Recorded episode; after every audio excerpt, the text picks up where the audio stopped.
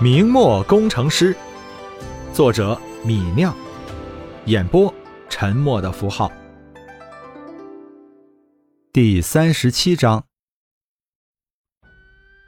这一天早上吃早饭的时候，葫芦街黄家的杨氏用油纸把荷包蛋包了起来。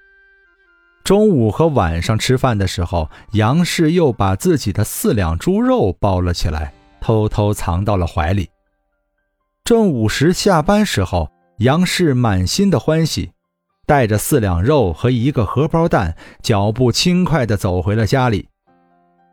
杨氏家里是和人合租的半个院子，一进院子，他就看到自己的两个孩子，大丫和石头正在院子里玩耍。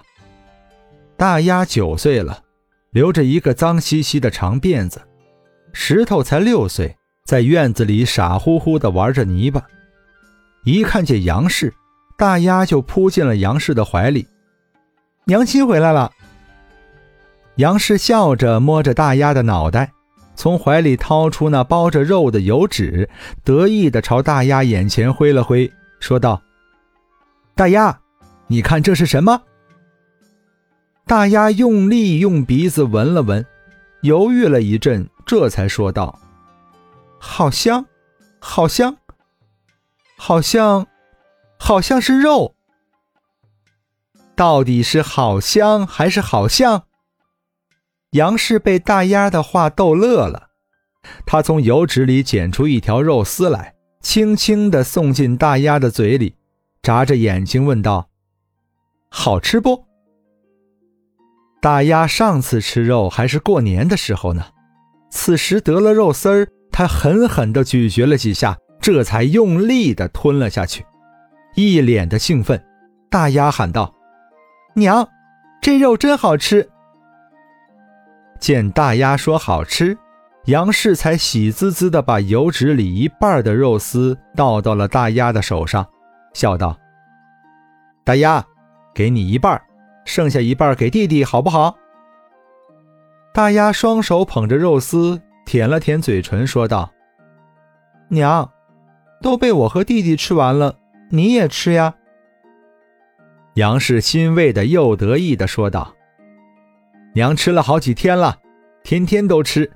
今天这是娘偷偷带出来给你和石头吃的。”大丫捡了一根肉丝放进嘴里，用力的咀嚼着，点了点头。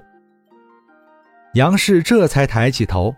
正要喊石头，却看见自己儿子已经站在了大丫的旁边，巴巴地看着姐姐吃肉，口水已经从嘴角流了下来。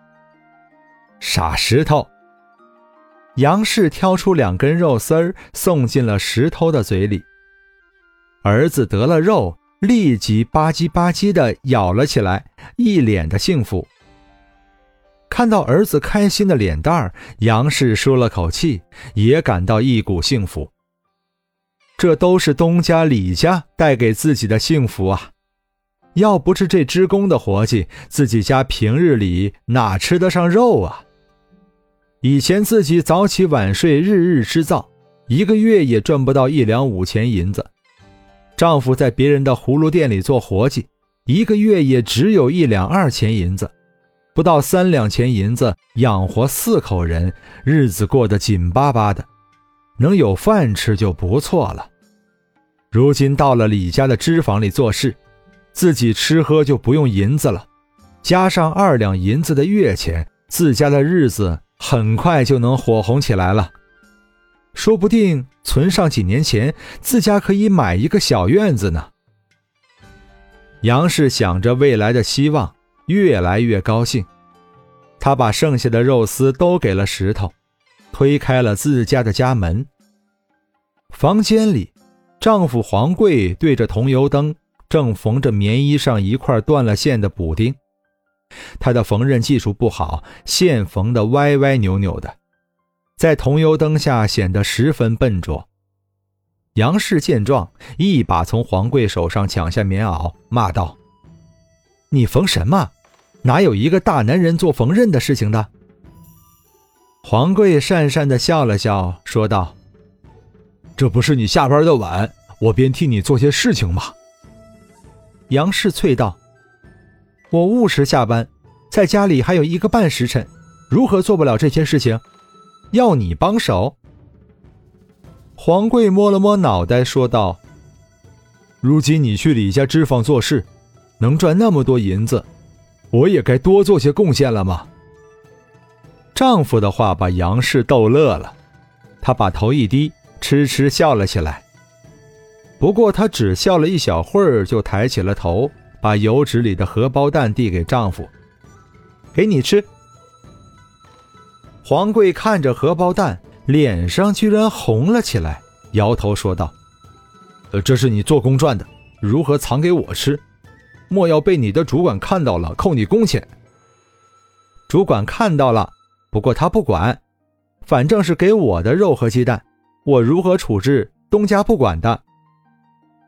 杨氏把鸡蛋塞到丈夫嘴边，又说道：“给你吃。”黄贵脸上血红，挥着手说道。